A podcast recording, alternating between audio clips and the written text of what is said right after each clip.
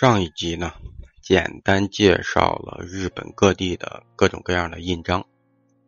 这集咱们继续说的是日本的印井盖的文化。井盖的内容可能不会有印章那么多，但恰巧啊，昨天有位听友临时问我说：“晕倒了，盖章本这个题型很周到，你能不能帮忙计划第一次去的人？”做一期这样的提醒专辑呢，就是去日本一定要带哪些东西呢？方便我们旅行。所以我决定呢，把这个问题也加在今天的音频里。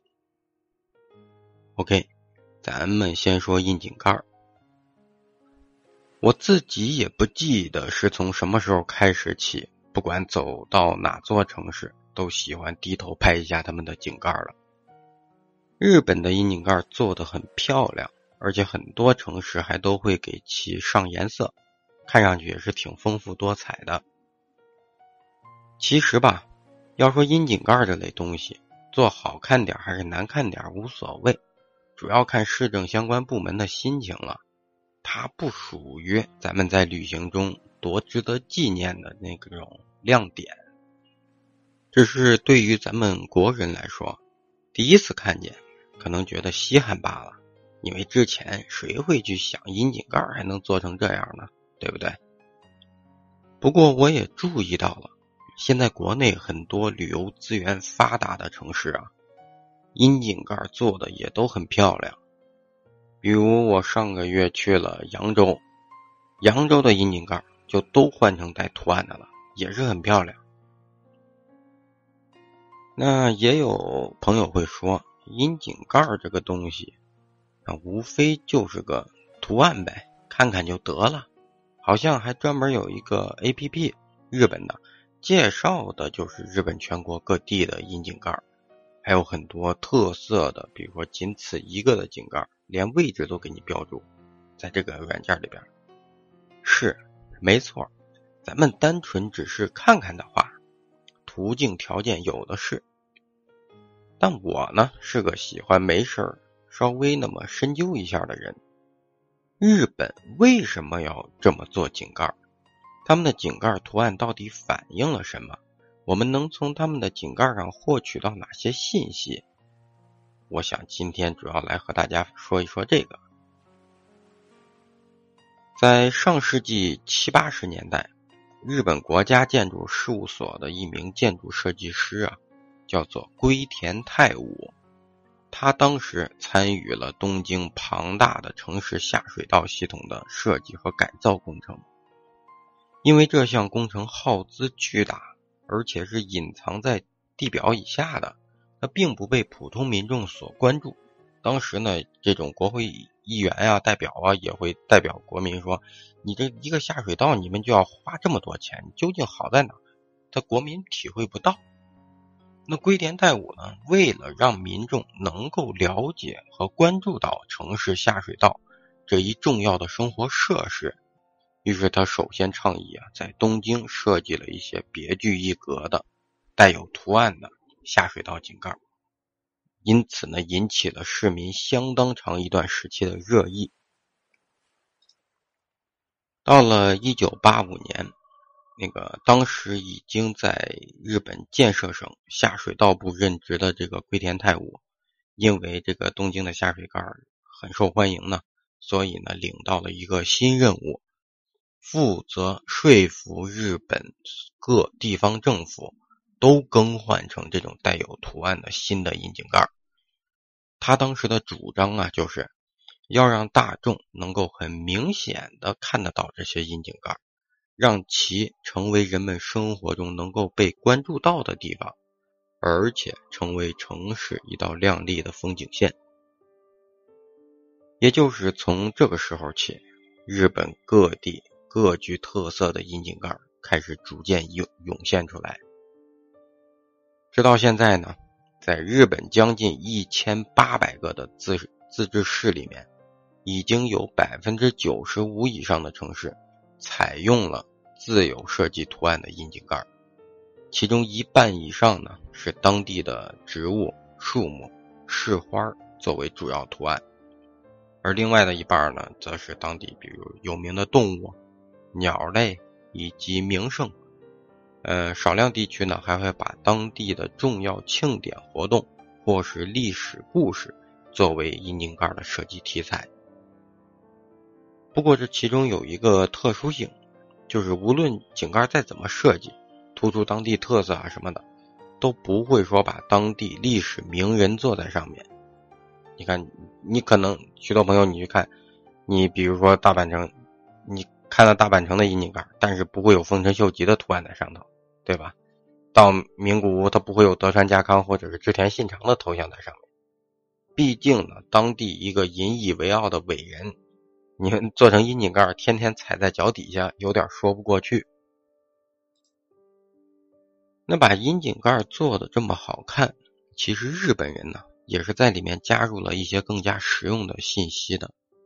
比如消防管道的井盖，大多数都是方形的。它和污水井盖的圆形是有区别的，而各行政级别，你比如市一级、区一级、村一级、町一级，不同级别管理的下水道图案都不一样。那需要维维修的时候呢，看一眼图案你就知道这个窨井盖下边的东西是归哪一级部门管的。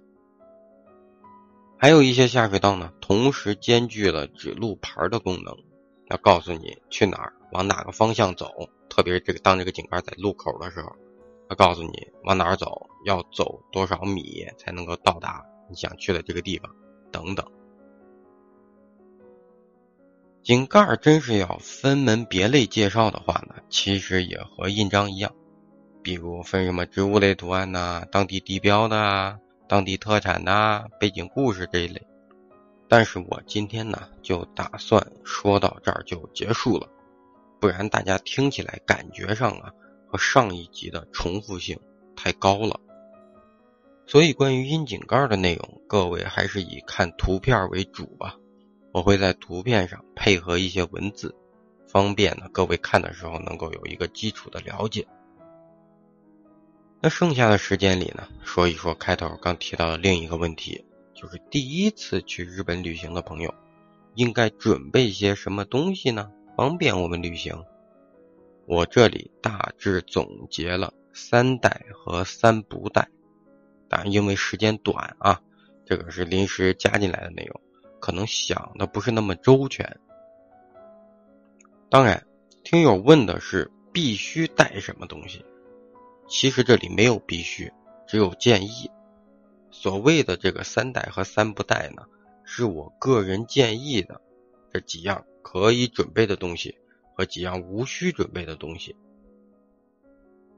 咱们先来看三带，第一代就是上集说的带一个可以盖章的小本儿，但这个本儿有要求啊，正方形、长方形的无所谓，但至少每一边最短都得是九到十厘米。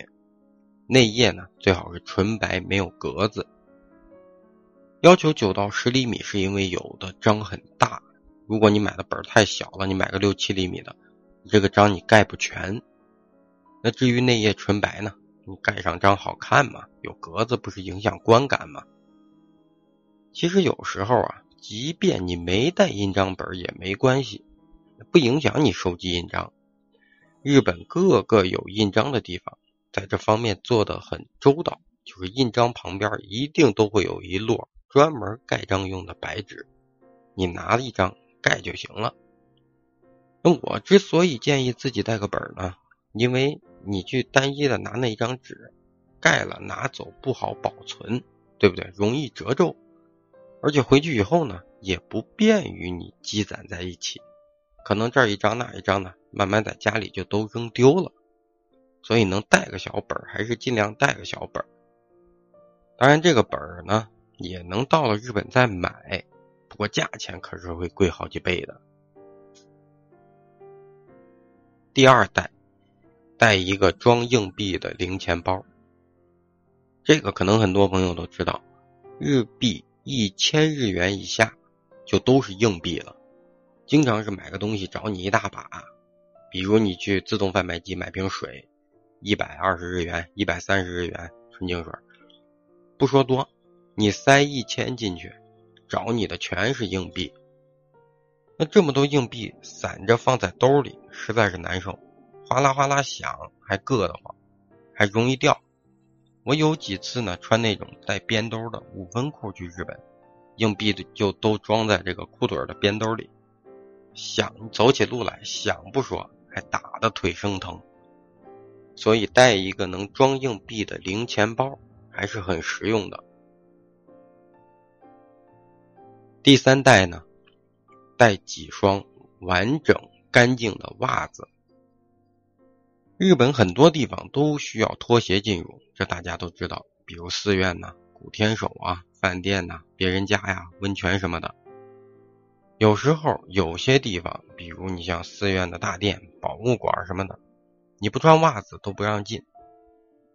也经常有别的公众号上说，去日本要带一双干净的白袜子。以便在这个时候使用，但要我说呀，你就多带几双，带它个三四双，别懒，每天都穿一双干净的、新洗的，晚上回酒店换。你去哪儿逛也方便，拖鞋就进了，对不对？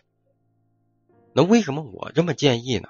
因为我见过有人在日本的饭店，就是那种坐席，那种坐席是脱了鞋坐进去的，刚入座。当着我们旁边三四桌客人的面呀，就翻包取袜子，取出来还抖了抖了，抬着脚在那儿穿。你真是这样啊，还不如不穿。一圈人都正吃饭呢，看你在那儿穿袜子，对不对？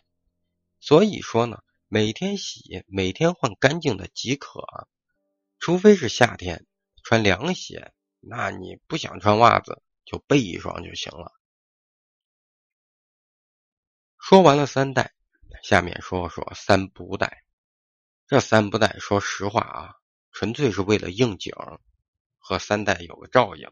主要目的是顺带说一说日本一些相对应的情况。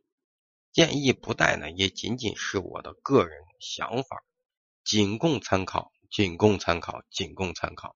重要的话说三遍啊，省得有人喷我。第一，不建议带。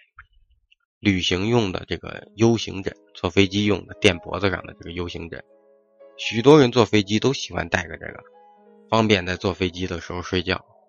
其实呢，像飞日本这种短途航线呀，我觉得大可不必。起飞一个小时开始放饭，连吃带喝，最后空姐把吃剩的垃圾收走，再等一个小时就该降落了。就为了中间睡这么一小会儿，还要带个 U 型枕。我觉得呢，用处不大。那有朋友说，你咋不说还有的航空公司不管饭的？不管饭的航空公司你也睡不着啊！大喇叭正吆喝着卖东西呢，对不对？哎，为什么我会说这个呢？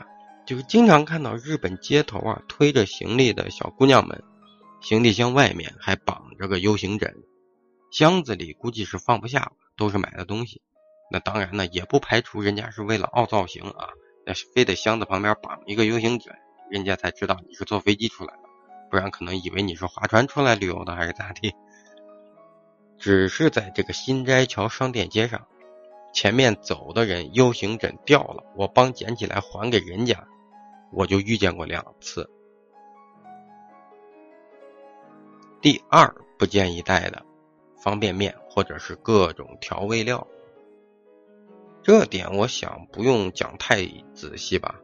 方便面最早就是日本发明的那种碗面，它的价格呢和国内也差不多，最便宜的也都是五六块钱人民币。所以呢，各位再想省钱，也没有必要说从国内备点碗面过去。还有一些朋友呢，吃不太习惯日本的各种食物，觉得味道淡，会带些诸如什么老干妈呀、香菇酱啊、辣椒油啊、醋啊什么的。吃饭的时候好加进去点调味儿，像吉野家、松屋这些地方倒无所谓。一般的饭店，只要是店家亲手现做的，在日本，你自己带调料往饭里放，有时候可是要承担后果的，搞不好店家会把你给撵出来的，因为人家是把自己认为最好的味道呈现给你，你扭脸往里边添加自带的调料。这对日本的厨师来说是一种侮辱。所以说呢，能不添就不添，非添不可的话，你可得记着偷偷放，别让人家店家看到。第三不建议带，旅行用的插头转换器。日本的民用电压是一百伏，咱们国家呢，因为供电距离远，为了减少输电过程中的损耗，所以采用的是供电电压是二百二十伏。但是呢，咱们中国生产的以及允许在中国大陆地区销售的各类电器产品，都支持一百伏到二百四十伏之间的这个区间呢。什么意思呢？就是。中国百分之九十八的电器产品，你拿到日本都可以直接插上用，不用什么电压电压转换插头。不过呢，有些朋友会带笔记本电脑之类那种三项品字型插头的电器的话，那你记着还是要带个插座转换器的，因为日本都是两头的插座。最后再多说一句，日本的电器啊。你可不能买回来直接插在国内的插座上用，一插就烧。插之前一定要看清楚，究竟这个电器标的核准电压是多少。这就是我今天给大家想分享的三代和三不带。OK，今天的听友答疑呢，先说这么多，咱们下一集继续。